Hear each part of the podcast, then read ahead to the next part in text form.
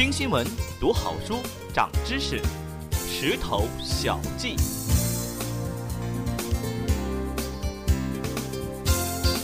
一月二十七号是奥斯维辛集中营解放七十周年纪念日，欧洲各国的政要纷纷聚集波兰南部的这个曾经被叫做“死亡工厂”的小镇。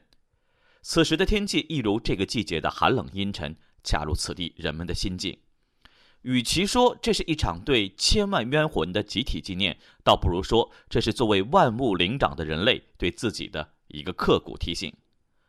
关于集中营大屠杀、纳粹，你可能在辛德勒的名单、在美丽人生的影像中有过认知，但当历史揭开那一页，后来又发生了什么？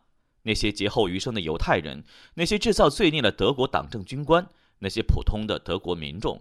在显见的主流叙事之外，其实还有不少文本在记载着令人惊讶、颠覆传统认知的另一种可能或者事实。一九七二年出版的小说《奥德萨档案》就是其中之一，作者是英国记者兼作家的福塞斯。奥德萨是德语前党卫军成员组织第一个字母组成的一个词。党卫军是希特勒创建的军队中的军队，从属于纳粹党，比一般军队的级别更高。英文简写为 SS，旗帜上以两道闪电作为标志。它负有特别使命，比如从德国和欧洲清除没有生命价值的一切分子，永远奴役斯拉夫土地上的次等人种，消灭大陆上的所有犹太人。为实现这些任务，党卫军组织并执行了对一千四百万人的大屠杀。一般认为，战后这些前党卫军军官们会接受正义的审判。但很多资料都指出，接受审判的党卫军只是少数。在盟军最后占领德国之前，党卫军已经做好了逃亡的准备。他们搜刮出来的黄金被偷运出国并存入银行，假证件也被大批的制造出来。而帮他们实现逃亡海外计划的组织就是奥德萨。奥德萨档案中，二十九岁的西德记者米勒偶然得到了一本犹太老人生前的日记本。日记记录了老人生前在集中营遭受的非人待遇。米勒在和老人生前好友攀谈时得知，集中营中的党卫军头目罗什曼逃脱了审判，而且现在就在德国。米勒发誓一定要找到罗什曼，并让他接受正义的审判。但是令米勒没有想到的是，他对纳粹头目的追踪遭遇了重重困难。警察局和检察官根本就不配合。而且得知消息的奥德萨很快派出了杀手，种种机缘巧合，杀手始终没有成功。后来，在一个刺杀纳粹的地下组织的帮助下，米勒得以进入奥德萨的内部，并最终找到了他要找的罗什曼和记录逃跑的党卫军高官身份资料的奥德萨档案。